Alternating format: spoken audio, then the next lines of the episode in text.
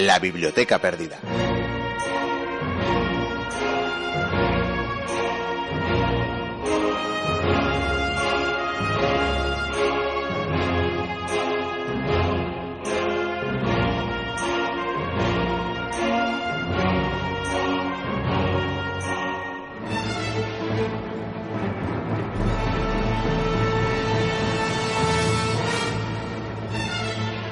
Es sabido que los reyes católicos tuvieron la hábil estrategia de casar a sus hijos e hijas con herederos y herederas de tronos europeos que convertían así en aliados y cercaban de paso al enemigo francés.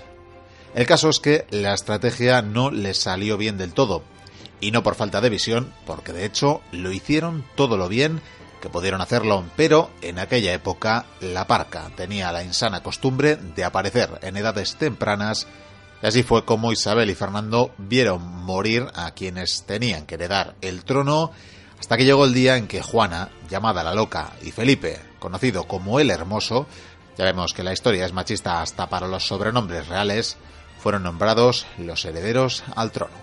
La Casa de Austria hacía así acto de presencia para quedarse además unos siglos, pero desde luego la primera visita de este Felipe fue todo un jarro de agua fría sin ánimo de relacionar la metáfora con su posterior muerte, atribuida, como bien eh, sabrán nuestros oyentes, a un vaso de agua que por lo visto era demasiado fresca para el calor y el sudor que tenía el cuerpo de este primer Felipe tras jugar al juego de la pelota.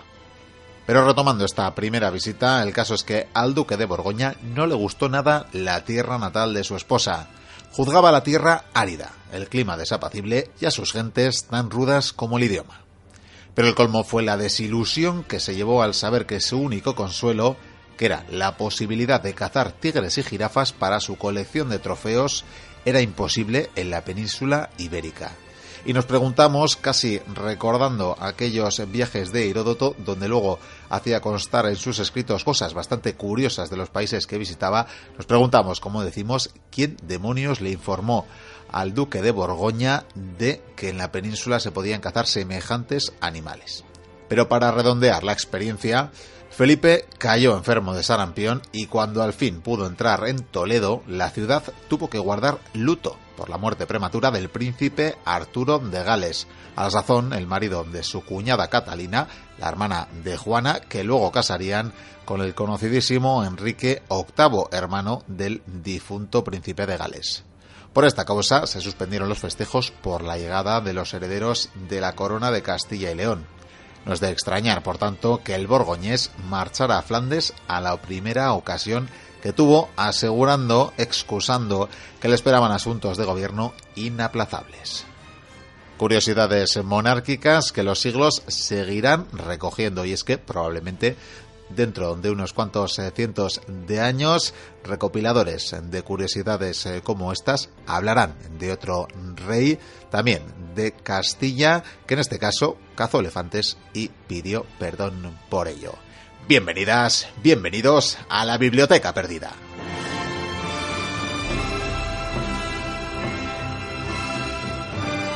Aquí estamos una semana más dispuestos a emprender una nueva aventura, la aventura de la historia a través eh, de las ondas de todas las radios que nos hacen llegar hasta vosotros y a vosotras que son 13 a día de hoy. Hacemos ya el repaso Artegalia Radio, Cuac FM, Alavedi Ratia, Largoita Masaspi Ratia, Onda Polígono, Radio Antorba, Radio Bronca, Radio Chabolo, Radio Iris 7, Radio Chena, Radio Mutant, Radio Ujo y Onda Mayor En nuestra página web www.labibliotecaperdida.info tenéis enlaces a las diferentes radios y los horarios a los que nos emite cada una de ellas, así que podéis pegarle un repaso. También lo podéis hacer, aprovechamos para comentároslo en las secciones. Y es que hemos completado la descripción de cada una de las secciones que componen la biblioteca perdida, así que por tanto os invitamos a consultar la página web para saber más de ellas.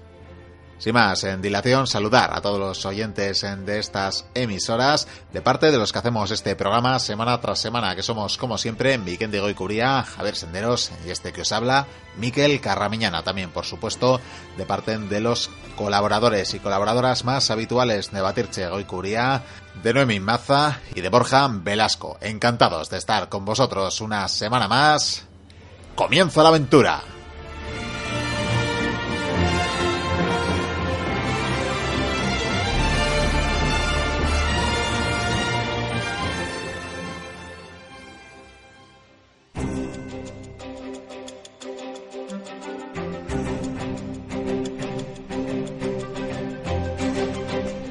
Paso ya a adelantaros los contenidos del programa de hoy. Contenidos como unos ecos del pasado que resonarán al ritmo de las Caligae, de las legiones de Julio César, y es que tendremos la segunda parte de la crónica de la Guerra de las Galias.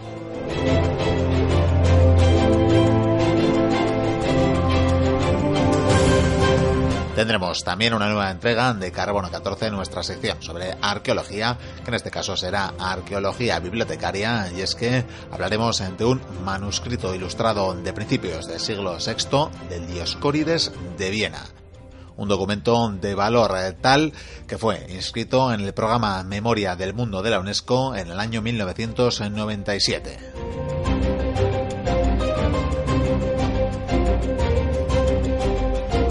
No faltarán las noticias en pergamino para estar al tanto de la actualidad y si tenemos tiempo tendremos también anécdotas y curiosidades históricas.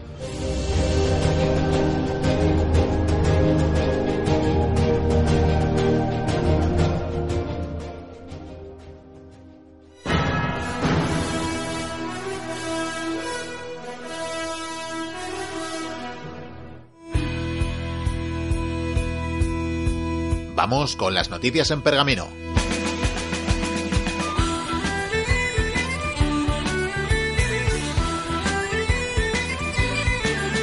Arrancamos en Soria, donde han hallado el cuerpo de una mujer del siglo IX.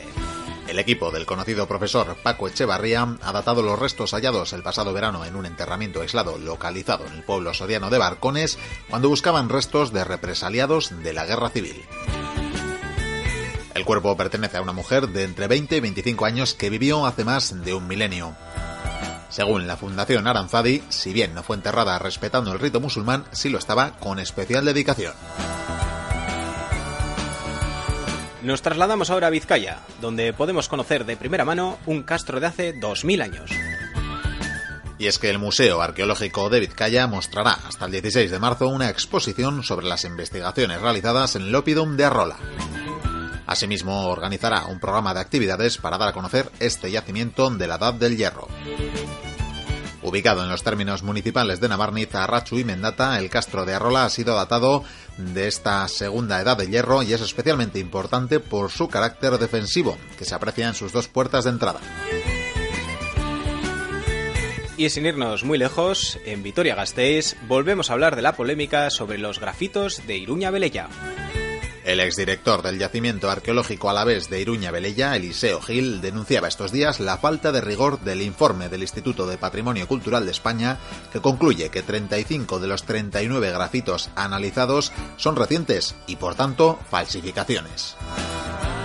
Los hallazgos que se cuestionan, localizados entre 2005 y 2006 bajo la gestión de la empresa Lurmen, son grafitos escritos en cerámicas de los siglos III, IV y V que en su día se calificaron como históricos porque, entre otras cosas, adelantaban al siglo III la aparición del euskera y la entrada del cristianismo. Varios expertos cuestionaron la autenticidad de estos hallazgos porque consideraron que las palabras en latín y en euskera que aparecían escritas en los grafitos eran demasiado vulgares o modernas para su época. Y un poco más lejos ahora, a Zaragoza, para conocer la historia de la sábana santa.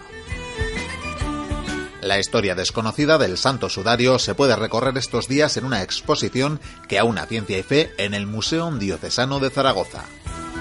La muestra acerca al espectador a la historia del hallazgo más estudiado y que para muchos es prueba del Calvario de Jesús.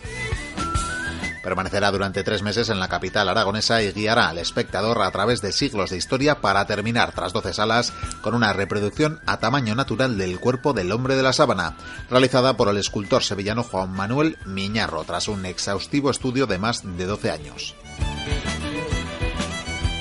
Y terminamos en Cuba, donde celebran el quinto centenario de la fundación de una de sus villas más antiguas.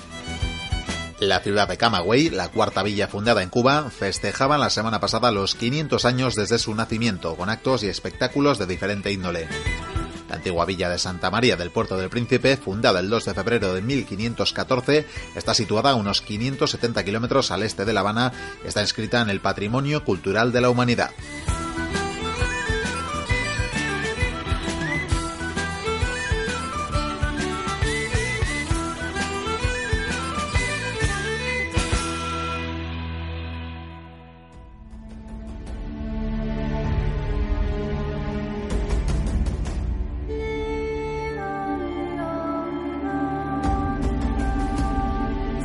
Las crónicas de la Guerra de las Galias.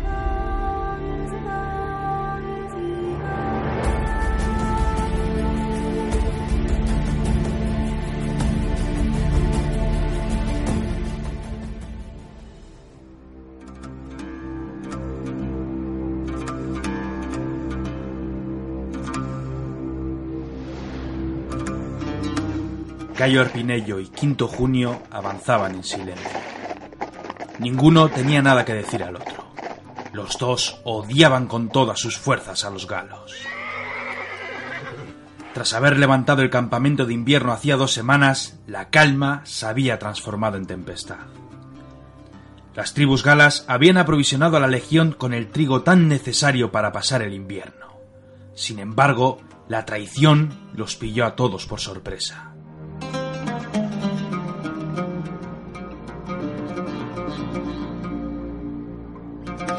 De súbito, la nación al mando del jefe Ambiorix se había levantado en armas. Desde su envidiable posición, el entrenamiento y la disciplina de los legionarios frenaron en seco la cometida enemiga. Tras sostener el asalto durante varias horas, una salida por parte de la caballería hispana rechazó las ambiciones galas. Fue entonces cuando las bárbaras tradiciones de los galos llegaron a sus oídos. En lugar de enviar un emisario, los galos suplicaron a gritos un diplomático para negociar la paz. Y en esas estaban. Aquellos dos oficiales del ejército romano avanzaban en silencio bajo la atenta mirada de los bárbaros. Ante ellos estaba su líder Ambiorix, un insulto para la vista, una larga barba trenzada, pantalones largos y unos cabellos que caían sobre sus hombros. Ambioris comenzó a hablar.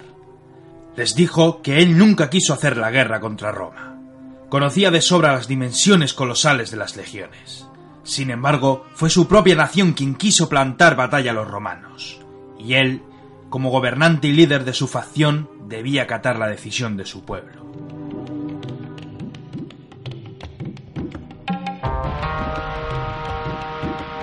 Fue por ello que, además de ofrecer la paz a sus enemigos, les quiso premiar con un consejo. Las palabras de Ambiorix estaban cargadas con noticias funestas. Germanos les dijo. Los germanos avanzan a millares y están a dos días de distancia. Por si fuera poco, docenas de tribus se habían aliado para atacar a los campamentos de invierno por toda la Galia. Si los romanos debían defenderse en todos los frentes, ninguna legión podría apoyar a sus aliados. Los romanos debían marcharse. Con su consejo salvarían la vida, y él conseguiría apaciguar a su pueblo echándolos de sus tierras. Cayo y Quinto regresaron a su campamento a uña de caballo.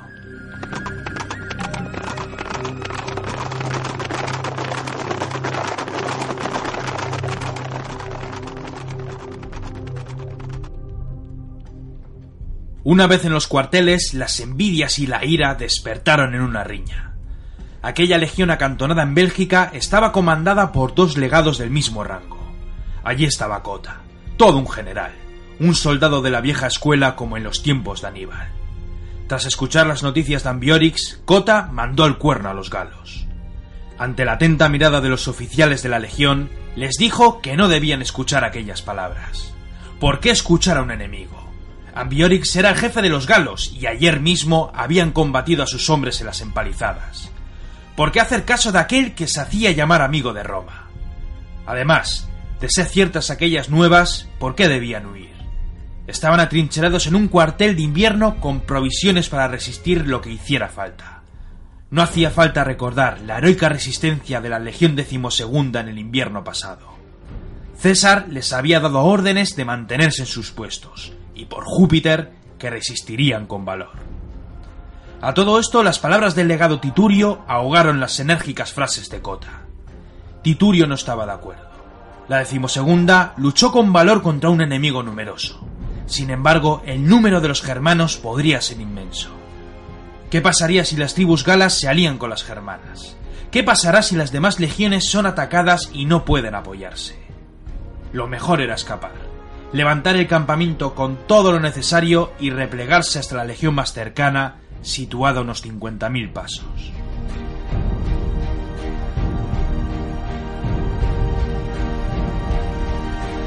Aquella discusión comenzó a resonar más allá de la tienda de los legados.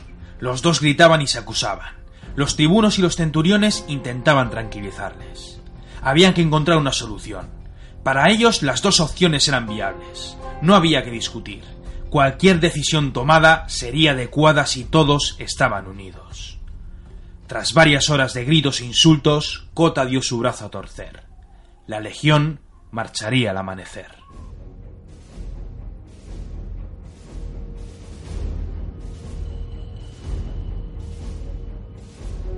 La orden fue tajante para todo el ejército.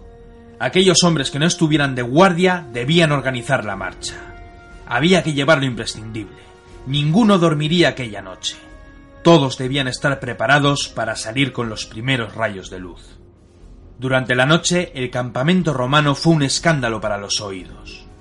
El bullicio de los hombres recorriendo el perímetro de un lado a otro, los caballos, la impedimenta, las herramientas, los gritos, las órdenes y la luz de las antorchas. Los romanos hacían todo lo posible para estar agotados al amanecer, mientras que centenares de ojos los espiaban ocultos tras los bosques belgas.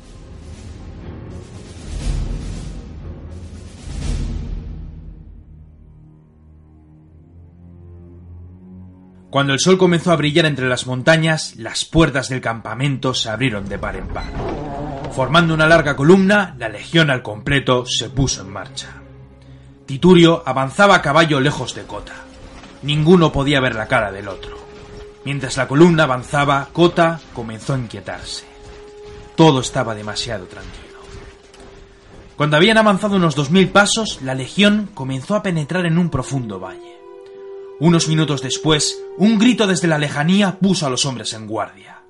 A lo lejos, en la zona más alta del valle, un galo levantaba su espada mientras lanzaba cánticos a sus dioses. En aquel preciso instante, por ambas laderas surgieron centenares de enemigos. Era una emboscada. Con una rápida maniobra, los galos se lanzaron sobre la vanguardia y la retaguardia de la columna. Los centuriones, a gritos y golpes, comenzaron a formar los manípulos. Aquella maniobra les había encajonado. No podían avanzar, pero tampoco podrían retroceder sobre sus pasos.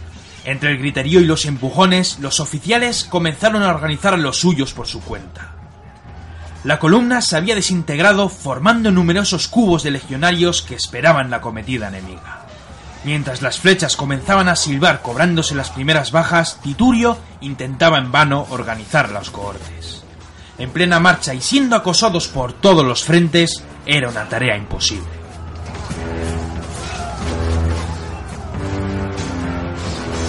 Más galos seguían reuniéndose en grupos que crecían en número. Los romanos estaban paralizados. Nadie era capaz de orquestar un ataque organizado. Algunas centurias comenzaron a luchar por su cuenta y riesgo, pero éstas tenían que retroceder una y otra vez. El terreno estaba en su contra y a cada momento sus filas se iban apretando más y más.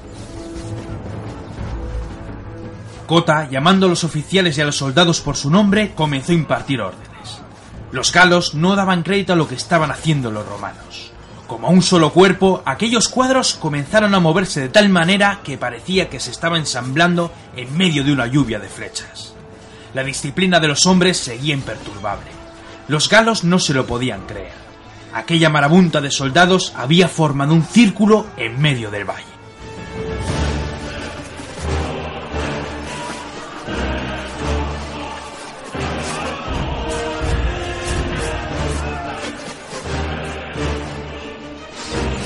Aquella escena era impresionante. Las cohortes habían formado un círculo perfecto mientras se atrincheraban tras sus enormes escudos. Aquella táctica defensiva les había dado tiempo para pensar. No había escapatoria, pero venderían cara sus vidas. Titurio oteaba la zona más alta del valle. Allí estaba el líder de los galos, Ambiorix.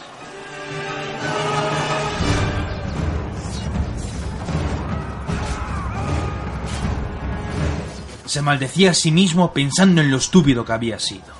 La había seguido al juego al galo y ahora, pese a estar igualados en número, la legión estaba a punto de ser aniquilada. Mientras tanto, en el otro extremo del campo de batalla, Ambiorix observaba a sus enemigos con detenimiento. Sus hombres estaban siguiendo sus órdenes a pies juntillas. Comenzó a impartir órdenes a sus mensajeros, que lancen todo lo que esté a su alcance. Los romanos están tan apelotonados que eran un blanco perfecto para los proyectiles.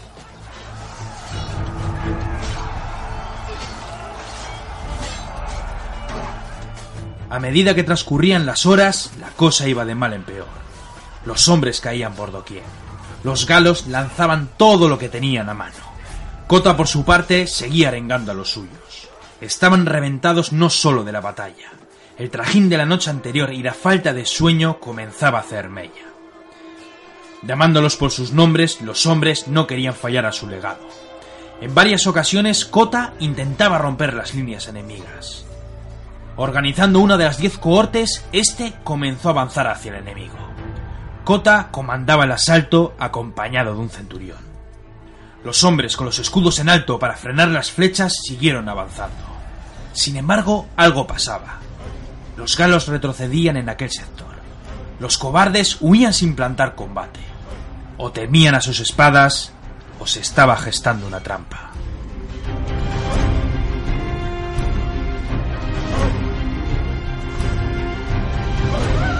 Ambiorix no quería pecar de incauto. Dio una orden a todo su ejército. Si los romanos avanzan al combate, retroceder sobre vuestros pasos y coserles con vuestros proyectiles. Será entonces cuando se den cuenta que es inútil y volverán a su formación. Ese será el preciso instante en que deberéis descargar vuestra furia sobre los romanos. Cota no tardó mucho tiempo en darse cuenta de la burla. Efectivamente, los galos retrocedían mientras mantenían el orden. Cota mandó a los suyos retroceder sin perder la cohesión. Mientras los hombres regresaban a sus líneas, los galos, lanzando un grito de batalla tan desgarrador como su propia furia interna, cargaron contra la cohorte con todas sus fuerzas.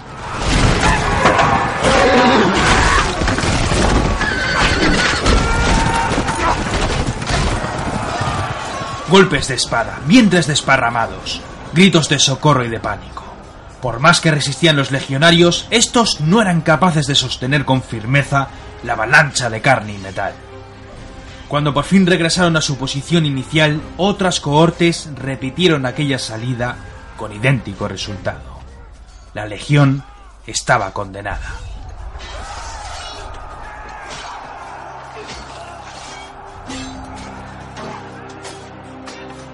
Los hombres, muertos de miedo, miraban a su legado.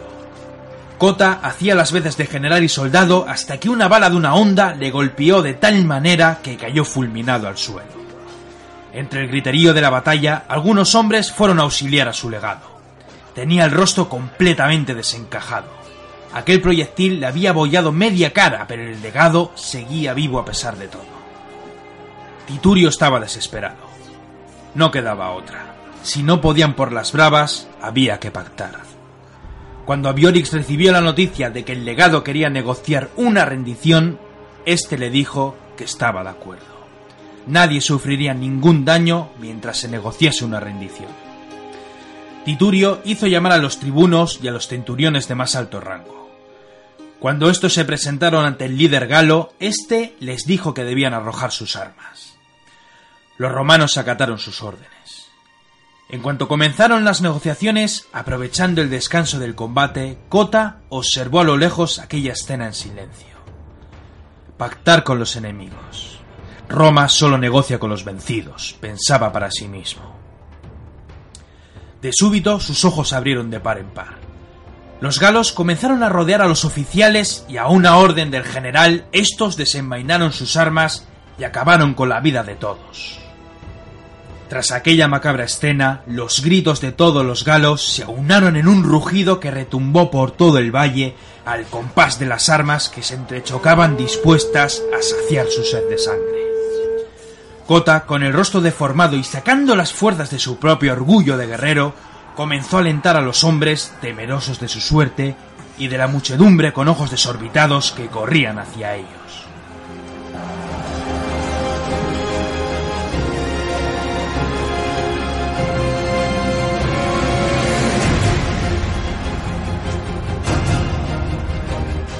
Aquella carga se estrelló contra las formaciones romanas, arrollando las primeras líneas de combatientes. Sin escapatoria, los hombres se chocaban entre ellos incapaces y sintiendo las gélidas garras de la muerte. Los hombres heridos suplicaban piedad mientras eran rematados. Las tripas de los muertos hacían que los hombres resbalasen. Todo el campo de batalla olía a heces y sangre.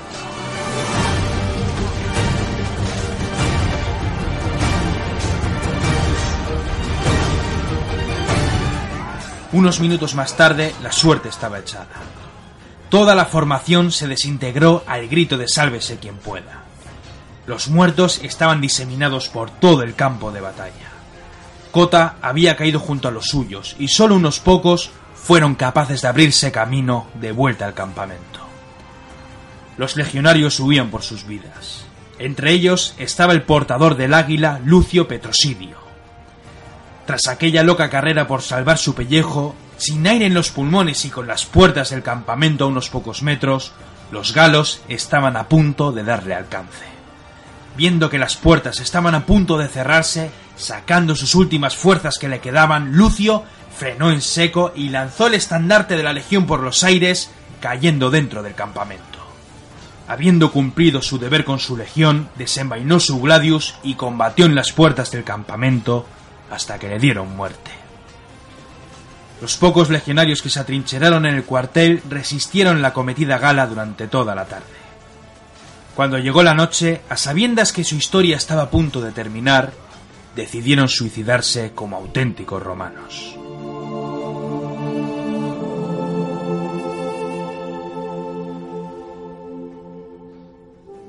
Varios días después, una regia figura sobresalía sobre una colina. Ambiorix contemplaba el horizonte. Susurrando unas palabras, el jefe de los galos tranquilizaba su caballo. Haciendo uso de su astucia, había aniquilado una legión al completo. Con poco más de cuatro mil hombres, había conseguido lo que nadie había logrado jamás. Ahora era el turno de la siguiente legión acantonada unas pocas jornadas de allí. Pero no lo haría con los suyos, no. Tras pactar con las naciones vecinas, Ambiorix estaba preparado para hacer la guerra al mando de una coalición de pueblos sedientos de venganza. Con más de 70.000 soldados bajo su mando, todo estaba dispuesto. La legión de Cicerón sería la próxima.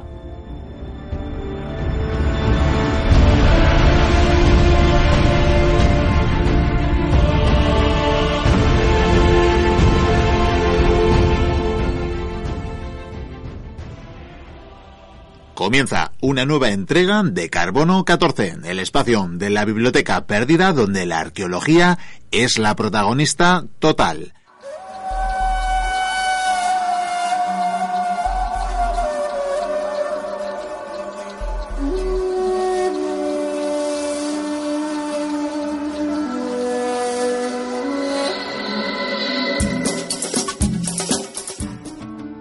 Hola Miquel, mira lo que dice la Academia de la Lengua sobre la arqueología. Arqueología es la ciencia que estudia lo que se refiere a las artes, a los monumentos y a los objetos de la antigüedad, especialmente a través de sus restos. Bien, pues a este carbono 14 traigo un objeto. Bueno, mejor dicho, una serie de objetos que nos hablan del mundo antiguo, de parte del conocimiento de la antigüedad clásica y que en sí mismos son una obra de arte. Una obra de arte a través de la que conocer el pasado. Y siendo esto una biblioteca, aunque sea perdida, es una biblioteca, estos objetos no pueden ser otra cosa que... Unos manuscritos. Estos que tú ves y que trataremos de describir y descubrir a los oyentes, unos manuscritos a los que hoy se los conoce como el Dioscórides de Viena. Dioscórides y Viena. Suena raro, ¿verdad? Pero, pero tiene lógica, porque estos manuscritos, aunque se confeccionaron en Bizancio, se conservan a día de hoy en Viena. Y además eh, son un compendio de obras científicas de la antigüedad, entre ellas los trabajos de ese gran médico y botánico que fue Dioscórides, así que de ahí el nombre de Dioscórides de Viena. Y también porque, bueno, dispersos por el mundo hay otras obras que recogen otros trabajos de Dioscórides, una manera de diferenciar, ¿verdad? Bueno. Pedanio Dioscórides Anazarbeo, el sabio doctor del siglo I, Ese, cuya ese. obra fue una referencia en la Edad Media y hasta el Renacimiento, creo. Ese mismo, con nombre y apellidos. Y precisamente por la relevancia de este personaje, pues lleva este nombre, esta serie de pergaminos que al fin y al cabo nos permiten conocer la obra de este, de este sabio. Su obra y la de otros, por lo que dices. Sí, eh, estos legajos eh, que aquí ves eh, reúnen trabajos sobre farmacia, sobre botánica, sobre ornitología y otras ciencias naturales y escritos por relevantes sabios de la antigüedad, el mentado Dioscórides, pero también el conocido Galeno de Pergamo o Rufo de Feso, un, un seguidor de otro conocido, Hipócrates. Todo un tesoro escrito en pergamino. Sí, unos pergaminos únicos entre los variados documentos que conservamos de la antigüedad, porque la verdad es que hay unos cuantos, pero no como estos. ¿eh? Y no solo por lo que tienen escrito estas grandes obras, sino también por las eh, ilustraciones que acompañan a los textos, que, que destacan por el número y por la calidad, como vas a poder ver. Una obra fundamental para la historia de la cultura y de la ciencia. Fijaos hasta qué punto que el Dioscórides de Viena está inscrito en el programa de la memoria del mundo de la UNESCO, que busca precisamente conservar la memoria documental de los pueblos. Y este pedazo de memoria que tenemos aquí delante, ¿de qué año es? Porque añejo parece, desde luego. Pues estos manuscritos que he tomado prestados de la Biblioteca Nacional de Austria en Viena, ya sabéis, un préstamo interbibliotecario que hemos hecho. Claro, claro. Sí, están fechados a principios, muy a principios del siglo VI. Podemos incluso ser más exactos y decir que se confeccionaron o acabaron de confeccionarse en el 512. Y lo podemos hacer con esta exactitud porque la obra está dedicada. Dedicada a una mujer, a la princesa bizantina Anicia Juliana, hija del emperador Olibrio. Y Olibrio le dedicó un librio. exacto, exacto. Y es que sabemos de esta dedicatoria porque así lo pone expresamente en la página número 6 de esta obra, de estos manuscritos. Hay ahí un acróstico, un poema de esos en el que los iniciales de, las iniciales de cada verso leídas en vertical dan otro mensaje. Bien, pues ese mensaje alaba a la princesa, a esta princesa Juliana, Anicia Juliana, por haber edificado una iglesia en los suburbios de Bizancio. Ya sabes, estos del poder muy dados a inaugurar edificios. Sí, sí, no es nada nuevo, ni a lo que se dediquen hoy en día, tan antiguo como en Bizancio ya se dedicaban y por supuesto ponían su plaquita o su dedicatoria, en este caso en forma de libro. Y el caso es que estos manuscritos debieron ser entregados precisamente en esa fecha de la consagración de la iglesia y en honor a esta princesa. Y por eso tenemos la certeza de, la fecha en que fueron confeccionados, que es algo que si no es muy difícil saber en estos pergaminos tan manoseados, tan reescritos, eh, eh, resulta más complicado, pero en este tenemos esa, ese dato. Que por cierto, en esa misma página del poema donde aparece el acróstico, aparece también un retrato de la propia princesa. Eh, mira, mira, mira la página, la buscamos, la página 6. A ver, a ver, con cuidadito, ¿eh? que da pánico manipular semejantes pergaminos. Sí, aunque, aunque es un pergamino de, de alta calidad. ¿eh? Era una edición de lujo, hemos dicho que era para una princesa bizantina, y tan dura eh, que incluso siglos después, eh, bueno, aún las tenemos aquí, pero además fue utilizado como libro de consulta habitual en uno de los hospitales de Bizancio, vamos, que, que fue manoseado, pero aún así hasta aquí nos han llegado y mira, mira aquí a la princesa. Ah, sí, sí, ahí está, en un trono uh -huh, y sí. acompañada por otras dos patricias, diría. Eh, sí, sí, otras dos mujeres. Ahí está la princesa en un trono con de cuerpo entero retratada y dos mujeres que la acompañan que, que son personificaciones de, de, la inteligencia y la generosidad, que esta gente siempre rodeada de, de, buenas cosas, claro, hasta que se demuestra lo contrario. Y la verdad es que esta imagen en sí misma también es histórica, más allá de que esté aquí puesta en este pergamino, lo es porque porque es eh, una de las eh, dedicatorias pintadas eh, más antiguas que conocemos. el hecho de que aparezca la persona a la que está dedicado el libro ilustrado, ilustrado su retrato. Es una novedad. Veo que el texto además está en griego.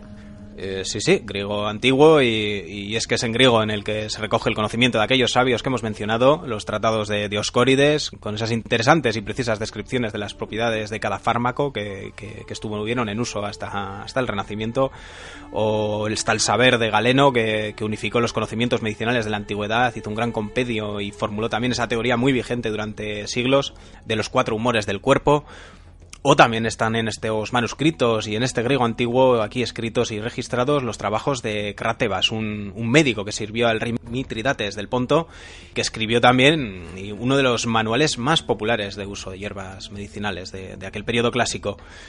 Y por cierto, todos estos sabios aparecen también retratados de cuerpo entero y alguno más, hasta siete, eh, probablemente basándose en dibujos de otros autores, porque no los pudieron conocer, pero, pero ahí están, ¿eh? ahí están ilustrados sobre un fondo dorado, que es otra curiosidad, ya que el Dioscórides de Viena es el manuscrito más antiguo conocido que utiliza un fondo completamente de oro. Todo sí, Sí, ya decías que eran muy destacables sus ilustraciones. Y aún no has visto más que, dos, y prácticamente me atrevo a decir que las más simples, eh, dentro de, bueno, que son miniaturas muy cuidadas, con varios colores, pero a pesar de que no conservemos todas las páginas de esta obra, hay que decir que nos han llegado 491 folios de, en vitela, en papel de vitela, ese pergamino, ese tipo de pergamino de los más eh, pues cuidados. Que ciertamente 491 no son pocos. No, no, no son pocos y entre todos ellos eh, hay que destacar que las imágenes ocupan mucho espacio porque hay prácticamente casi 400 ilustraciones de plantas, eh, de esos 491 folios que conservamos. Eh, son ilustraciones de plantas hechas a página entera, o sea, ocupan todo el formato del manuscrito. Hay también 66 imágenes de animales, animales venenosos y hasta 47 dibujos de pájaros e insectos. Incluso nos ha llegado lo que se cree que es un retrato, un autorretrato del autor. Anda. Sí, eh, está en esta página. Mm, mira, es esa, esa pequeña miniatura en la que también aparece en el mismo dibujo eh, Dioscórides de perfil, ese, ese sabio barbado. Con barba y cabellos castaños, escribiendo, diría, sobre un códice, como no. Claro, claro. Y, y, al otro lado del dibujo, ¿qué se ve? Pues otra persona con un caballete. Exacto, exacto, un dibujante y, de ahí se deduce que probablemente sea el autor, eh, que se representa a sí mismo precisamente dibujando una mandrágora, esa, esa raíz pues tan simbólica, casi mágica durante los siglos y que además eh, es una raíz que probablemente tuvo que pintar precisamente para este manuscrito, para ese, ese tratado dedicado a las plantas que incluye por qué las plantas son las protagonistas de las imágenes con ese gran tamaño, con abarcando cada una de las páginas, eh, unas páginas de 37 por 30 centímetros y que aparecen pintadas precisamente en 383 eh, de estas páginas. Y como puedes ir viendo, Miquel, eh, bueno, las ilustraciones la verdad que son bastante, bastante naturalistas de cada planta. Mira, mira qué maravilla, mira qué, qué violetas, mira qué lenio, bastante realistas, diría también. Mira que zarzamora, que parece dan ganas de comerse las moras, ¿verdad? Y claro, es verdad, tenían que ser así de, de veraces, así de realistas, porque tenían la función en este libro, en este manuscrito, de ayudar al farmacólogo, al médico, a reconocer cada planta, o a la emperatriz, que, bueno, también, a la, uy, emperatriz, me ha adelantado mucho, a la princesa, de momento princesa, la verdad que desconozco si iba a ser emperatriz, y si le resultó tan útil como si sabemos que le resultó a posteriores médicos y, galenos semejante manual ilustrado. Hay que decir que se cree que no, no fueron dibujadas de la naturaleza, ¿no? sino que fueron copiadas de algún otro herbario anterior, pero la verdad es que muy bien copiadas, y fíjate que al lado de cada ilustración aparece una descripción, como esta, por ejemplo, de, esta magnífica rosa. Eh, y tú que conoces el griego antiguo, eh, si no te importa traducirnoslo, Miquel. Faltaría más. Rosa centifolia. Produce efectos refrescantes como medicina. De ella se extrae un ungüento para los ojos y una cataplasma para las inflamaciones abdominales, la podredumbre de estómago y la dermatitis. Sus hojas pueden utilizarse para los dolores de cabeza, de ojos, de oído, de encías. Completita la planta, ¿verdad? Pues, pues con esta descripción y, semejante dibujo mm, que la acompaña, no tienes más que ir al campo a buscarla cuando la, cuando la necesites. ¿eh? ¿Verdad, verdad? Y además de plantas, podrías también valerte de este manuscrito para identificar aves, porque tiene todo un tratado sobre pájaros y además magníficamente ilustrado. Observa, observa. Mira qué pavo real a toda página. ¡Qué maravilla! Sí, una auténtica maravilla y la verdad es que aún hoy la mayoría de estas aves pintadas, pintadas en ese siglo VI, son fácilmente identificables, son bastante fieles a la naturaleza en forma y color y una curiosidad más de este, de este manuscrito, que es que hay más aves pintadas que descritas eh, en el texto. Es que a veces faltan las palabras. Pero no las imágenes como en este caso. Y por supuesto, de nuevo, este manuscrito es el más antiguo tratado ilustrado de aves que existe. Y me atrevería a decir que está en vigor. Está claro que este documento es muchísimas cosas. Sí, sintetizando podemos decir que el, Dioscórides de Viena es uno de los portadores más importantes de la tradición del saber clásico. Es un, es un objeto casi único con el que conocer el pasado, con el que conocer el saber de, de, de sus gentes de estos tiempos y particularmente sí en lo que a la farmacopea y ornitología se refiere, y sin olvidar los innumerables animales venenosos que también describe e ilustra. Ah, también. También, también, porque incluye, incluye unos textos de Nicandro de Colofón, que, que es el nombre de su pueblo, Colofón, ¿eh? aunque también lo vamos a mentar para finalizar este carbono. Se incluye un texto de este colofón eh, sobre el tratamiento de las mordeduras de serpientes con, con sus correspondientes imágenes. Vale, una última duda sobre Mm. este Dioscórides de Viena. ¿Cómo llega de Bizancio a precisamente Viena? Pues sí, es curioso, ¿verdad? Que desde ese Mediterráneo acabase en el centro de Europa prácticamente. Pero son muchos siglos de, de, ser manoseado este documento y podemos rastrear eh, pues parte de ese recorrido. Y la mayor parte de su tiempo, y quizás por eso se conservó también, estuvo, la verdad, que en Bizancio, cuando era Bizancio y después cuando fue Constantinopla, hasta que, que llegó, llegaron lo- los turcos, eh, se impusieron, conquistaron mm, pues eh, todo el reino de, Bizancio, incluida su capital, que pareciese inexpugnable, y en 1453 cayó, cayó y cayó también su biblioteca en manos de, de los turcos. Y en aquella corte y en aquel hospital de la corte, pues estuvo en uso este, este dios Corides. Y después pasó también por manos de, varios médicos, de médicos judíos, de médicos orientales, porque algunas de sus páginas tienen anotaciones eh, en árabe, mm, siempre complementando esa información de la que también mamaron tantos pueblos, eh, se nutrieron. Hasta que sabemos que el hijo de Amón, Amón no sé si es Amón o Jamón, pero Bueno, apellidoso en todo caso. Hoy todo el mundo sí, sí, tiene apellido chistoso. Bueno, es el hijo de un médico de Suleimán II, con este nos vamos a meter, que nos puede hacer cortar a pedazos Sí, desde el otro mundo. El caso es que este, este señor, este, este hijo, mm, Jamón, eh, hijo de Jamón, pues eh, se lo acabó vendiendo al emperador Maximiliano II en 1569 y así llegó a, a Viena, a Austria, y allí se quedó hasta el día de hoy.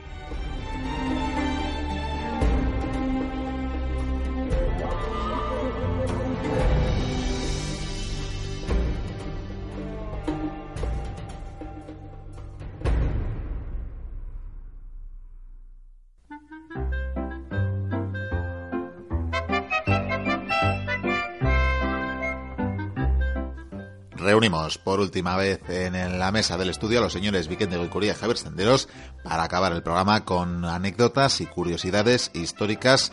Bienvenidos, caballeros, de nuevo. Muy buenas, caballero. Muy Pues- buenas, Maese. Pues muy bien, vamos a, vamos a recuperar la sana costumbre de que empiece el señor Senderos a contarnos eh, curiosidades. Eso, es, sigamos metiendo las clases. Pues yo os traigo una anécdota atlética, y no hablo de fútbol, ¿eh? sino de atletas, atletas de la antigüedad, particularmente de un señor conocido como Milón. Ya dejasteis algo sin contar después del monográfico que dedicamos en su día. Ni te imaginas. Y en lo que a anécdotas y los Juegos Olímpicos se refiere, uff, podríamos, quizás deberíamos hacer un monográfico, un especial solo de anécdotas del olimpismo. Solamente con lo que ponían ya en Roma en las tumbas de los atletas podrías flipar. Uy, y en los que no eran atletas, pero... Bueno, no, no, no, también. no, hemos dicho que una, una anécdota solo. Bueno, ¿qué le ha pasado a ese señor? ¿Qué le pasaba? Bueno, pues eh, este hombre tiene una vida particular y peculiar y varias anécdotas en su vida, una de ellas constatada, las otras no tanto, pero eh, lo cierto es que ganó numerosas pruebas atléticas, eh, numerosos Juegos Olímpicos, Juegos Sísmicos, creo que los Pictos también, eh, bueno, una cosa... Píticos, perdón, los pictos no, no, todavía... No, en- no. no, ahí no Estaba se lejos. celebraba, ¿no? Estaba un poco lejos, no, no- no- nunca les daba tiempo a llegar. Bueno, el caso es que dejó unos cuantos récords que costó años volver a batir y resulta que, sobre todo, debió destacar en la lucha. Era una persona, un hombre muy fuerte y que además eh, le gustaba fardar de ello, o sea, alardeaba de ello, ¿no? Se cuenta, por ejemplo, cómo se había dedicado en una ocasión a coger un buey de cuatro años, o sea, una Un cosa buey- un buey, descomunal, un ¿no? buey. Una cosa descomunal. Y lo había estado paseando pues unos 120 pasos o algo así, que mm, pues sí, porque sí, para demostrar que efectivamente pues era poderoso. Y bueno, hay numerosas estatuas eh, precisamente por todo este tipo de alardes que hacía. También se cuenta que en una ocasión estaba, ah, se ve que también era erudito o, le gustaba porque estaba atendiendo a Pitágoras en una lección de este sabio magistral y se ve que falló el techo, falló el techo y estuvo a punto de hundir pues toda la academia y, y- y con ellos a los que estaban ahí dentro. Pero, pero afortunadamente este señor estaba ahí, sustentó el techo con su cuerpo. Esto hay que... Hércules. Eh, sí, sí, bueno. Es el primer bilbaíno que nació mundo, donde le dio la gana. Salvó Sí, sí, la sí. vida a este, a este, a este filósofo y a todos los que estaban allí. Y bueno, pues, eh, y por último, sí que, mm, eh, sí que esta chulería o este alarde, eh, que en alguna ocasión sirvió de buena cosa, por ejemplo, para Pitágoras y, y sus súbditos, digo, digo, eh, ¿Alumnos? alumnos. Acabó, acabó trayéndole una desgracia eh, que era el fin de sus días. Y es que resulta que ya siendo mayor, ya en la vejez, o sea, duró unos cuantos años, en un paseo que hizo por el bosque, mm, vio a unos leñadores que estaban cortando árboles, estaban talando árboles, y se fijó en un árbol que había quedado mm, a, media, a medio corte, digamos, ¿no? Habían dejado ahí una cuña. Y, Esta es la mía. Sí, dijo, ese motivo, "Eh, yo todavía estoy, dicen que estoy viejo, pero no, no, no, no, yo estoy fuerte, estoy, sí, sí, sí, a Escolari, pero, pero vamos. Como sin Nacho, pelota a mano Escolari también. sin Nacho, dijo, Claro. pues eh, no os preocupéis, que yo os apuesto a que soy capaz de terminar de partir ese árbol con mis manos. Claro. Eh, los leñadores de bronca, este señor mayor que hace, que dice, pues sabían quién era, entonces, bueno, supongo que nadie apostaría en contra, teniendo en cuenta la- los precedentes. Miquel perdió dinero en esa apuesta. Sí, Eh, sí, la verdad que no, sí. Pero si hubiese apostado en su contra habría ganado, porque no consiguió, no consiguió romper el árbol, eh, partir el árbol. No metió las manos ahí en la hendidura y tiraba y tiraba y los leñadores, bueno, pues al rato dijeron, mira, nosotros nos vamos ya para casa, hemos acabado nuestra jornada y no, no, no, porque lo voy a partir, porque yo soy fuerte y poderoso. Y no, muy bien, muy bien, ya. se fueron y ¿qué se encontraron al día siguiente? Pues encontraron un esqueleto sujetando el tronco. ¿Qué le pasó al señor Milón? Pues que... Se quedó atrapado. Se quedó atrapado. ¿Y se lo comieron? Eh, sí, sí. Se, se quedó con las manos atrapadas en el tronco y eh, no pudo sacarlas. Al parecer, por la noche aparecieron las bestias de los bosques y dijeron, anda, la cena. ¿Y qué tenemos para cenar? Milón, milón de crotona. Lo que no sabes es que los descendientes de ese señor fueron los que ocuparon esta zona y ahora se llaman bilbaínos. Sí, y exterminaron a los lobos. Fuertotes, pero también burros como ellos solos. No, desde luego, eh, obstinado era y esa obstinación y cierta, diría yo, pues... Chulería. eh, chulería, Sí. sí, se, se lo llevó, se lo llevó por delante después de una vida portentosa. Está muy bien. Bueno, Eh, pues, sí, sí, sobre todo si eres lobo. pero Hombre, sí, claro, sí. Si eres milón. qué maravilla. Bien, hemos aprendido, lo dicho, la historia del primer bilbaíno que nació donde y cuándo le dio la gana. Eh, Así efectivamente, que sí, está sí. muy bien, está muy bien saberlo. Bueno, yo hablaré brevemente sobre un papa. No, Ya hombre, ya, ya ha vuelto, ha vuelto. esta que Sí, traías, he eh, vuelto, vuelto con la sotana, la verdad. inicio, sí. Bueno, nada, nada este- este- excepcionalmente grave, salvo la cara que tenía este hombre, pero bueno, me- como no tenéis la foto delante, no, eso que os ahorráis. A Pero ver, bueno, aquí en internet. ¡Ah! hablaremos de Pablo VI, que fue pontífice hasta, hasta el año 78, hasta 1978.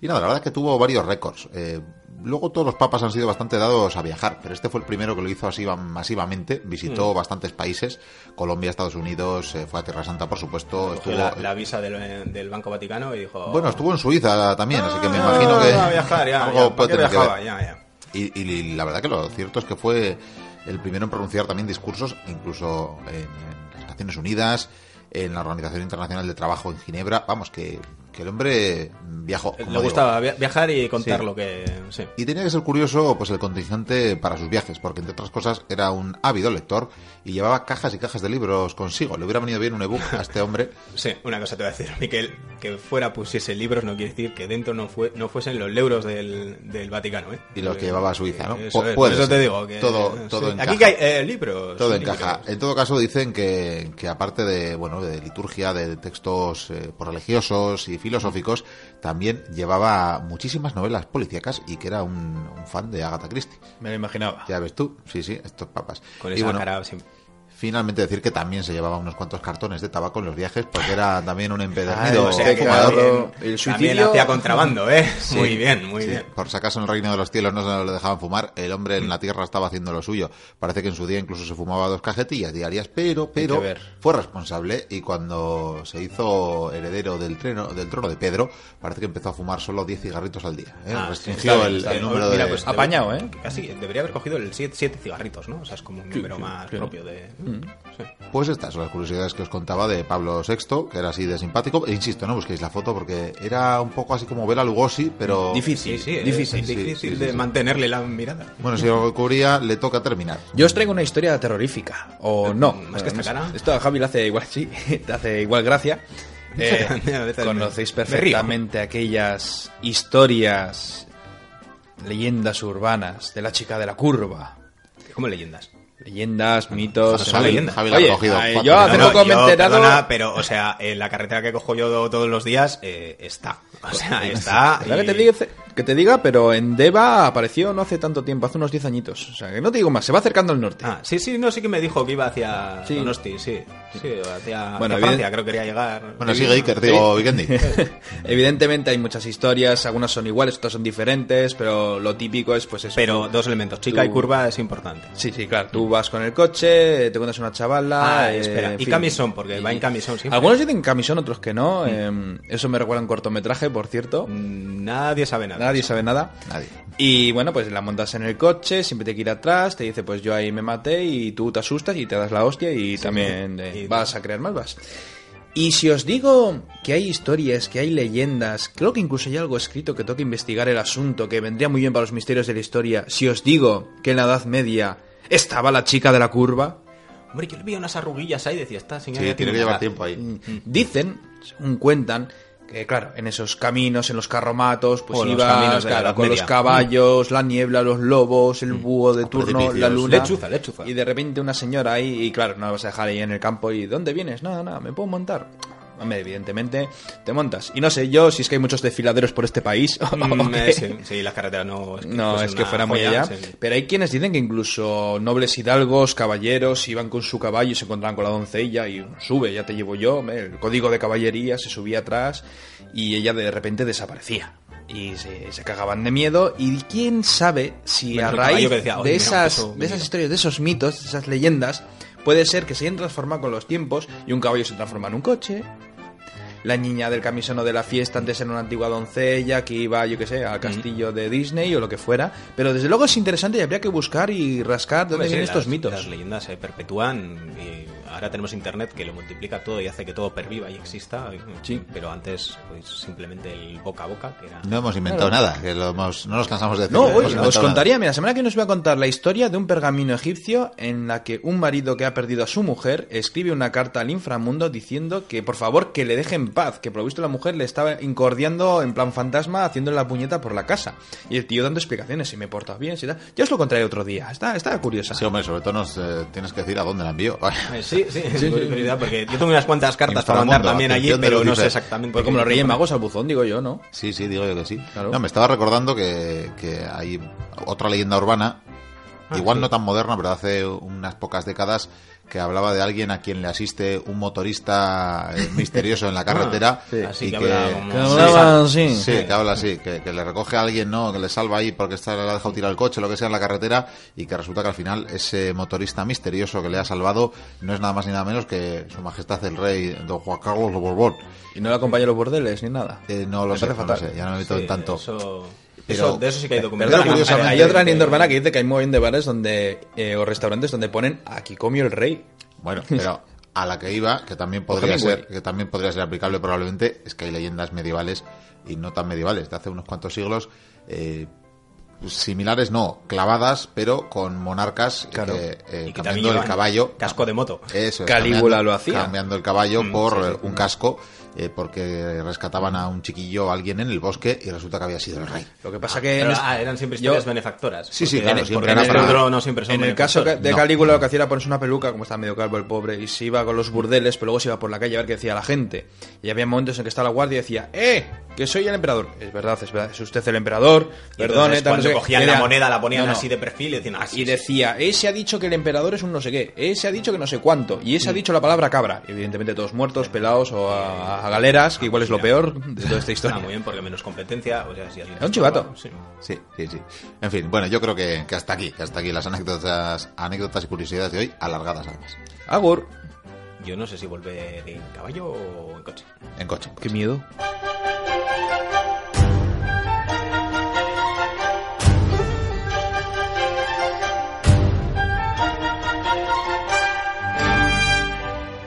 Pues con las anécdotas vamos a poner fin al programa de hoy. Ha sido un verdadero placer teneros al otro lado de las ondas. Esperamos que repitáis la próxima semana porque volveremos con nuevas aventuras, con nuevas cosas que contaros. Vamos a aprovechar en estos minutos finales del programa para saludar a los oyentes que nos han enviado su cariño a través de diferentes medios. Ya sabéis que en la página web www.labibliotecaperdida.info tenéis en todas las maneras de contactar con nosotros. Lo hacía, por ejemplo, a través de Facebook, aunque realmente en el Facebook personal, y es que estamos también encantados de hacernos amigos de todas vosotras y de todos vosotros. Lo hacía, como digo, José Manuel López Ruiz, que nos enviaba saludos y al que contestamos además con bastante demora, por lo que le pedimos disculpas de nuevo. Nos decía que escucha el programa cada semana con entusiasmo, que decirle lo que ya le comentábamos a través de Facebook, que se agradece tener a oyentes eh, como él, oyentes como vosotros al otro lado de las ondas esperamos que sigáis pues por toda la eternidad como reza el carnet adjunto a el calendario que estamos enviando a algunos oyentes, a aquellos oyentes que nos lo habéis solicitado. Ya sabéis que lo único que tenéis que hacer para conseguirlo es dejarnos eh, vuestra dirección a través de la página web que os citábamos. Allí tenéis un formulario de contacto a través de las redes sociales, como nos ha escrito José Manuel o a través de el correo electrónico en info arroba la biblioteca perdida punto info muy sencillo repetimos info arroba la biblioteca perdida punto info. Eso sí eso sí tenemos eh, que recordar por si algún oyente del otro lado del charco nos hiciera la petición que la verdad con esto del coste del envío pues eh, se nos haría complicado enviárselo al otro lado del charco. Así que solo pondremos esa limitación que en principio los envíos del calendario los limitamos a la península ibérica. Y es que recordad que este programa lo hacemos con el único pago de vuestra compañía que no es poco desde luego que no es poco pero estos eh, pequeños eh, regalos pues nos suponen eh, entre otras cosas el gasto de confeccionarlo y además enviároslo. Y tal y como están los envíos internacionales pues tenemos este pequeño límite ya lo sentimos. No obstante quizás quizás tengamos la manera de haceroslo de haceros llegar una versión digital o ya la ofreceremos a través de la página web para que podáis descargarosla y tener así el calendario de la biblioteca perdida. Dicho esto, también saludar al resto de oyentes que nos ha hecho llegar eh, su cariño a través eh, de diferentes maneras, dejando comentarios en nuestro podcast de iVox, como lo hacía Tekenica, comentando el programa de la semana pasada, bueno, poniendo en duda nuestra capacidad para hablar idiomas, ya lo solemos decir, no somos expertos, ni siquiera lo pretendemos emular, y está claro que el francés tampoco es eh, nuestra lengua. En fin, en todo caso, nos mandaba su cariño, nos decía que nos escuchaba siempre Tekenica desde el sur del sur, que imaginamos que andará por allá por la Patagonia Argentina o algo similar. Pero bueno, este fiel oyente en todo caso que nos dejaba el comentario una semana más. También Enrique nos hacía por doble partida un comentario en los últimos eh, dos programas diciéndonos que cada día lo hacemos mejor y que gracias, pues gracias a ti Enrique y al resto de oyentes que nos seguís semana tras semana. Tampoco podemos olvidar a otra de nuestras más fieles oyentes, a Rosa Chacón, que nos pedía el calendario, decirle que ya le hemos hecho el envío, así que lo recibirá probablemente para esa fecha tan señalada, y es que va a cumplir años esta semana. Felicidades desde la Biblioteca Perdida de parte de todos los compañeros. esperemos que lo celebres por todo lo alto. Así que saludos a Rosa de Córdoba. Y poco más que añadir, salvo volveros a invitar al programa de la semana que viene. Hasta entonces, sed muy, muy felices. Agur.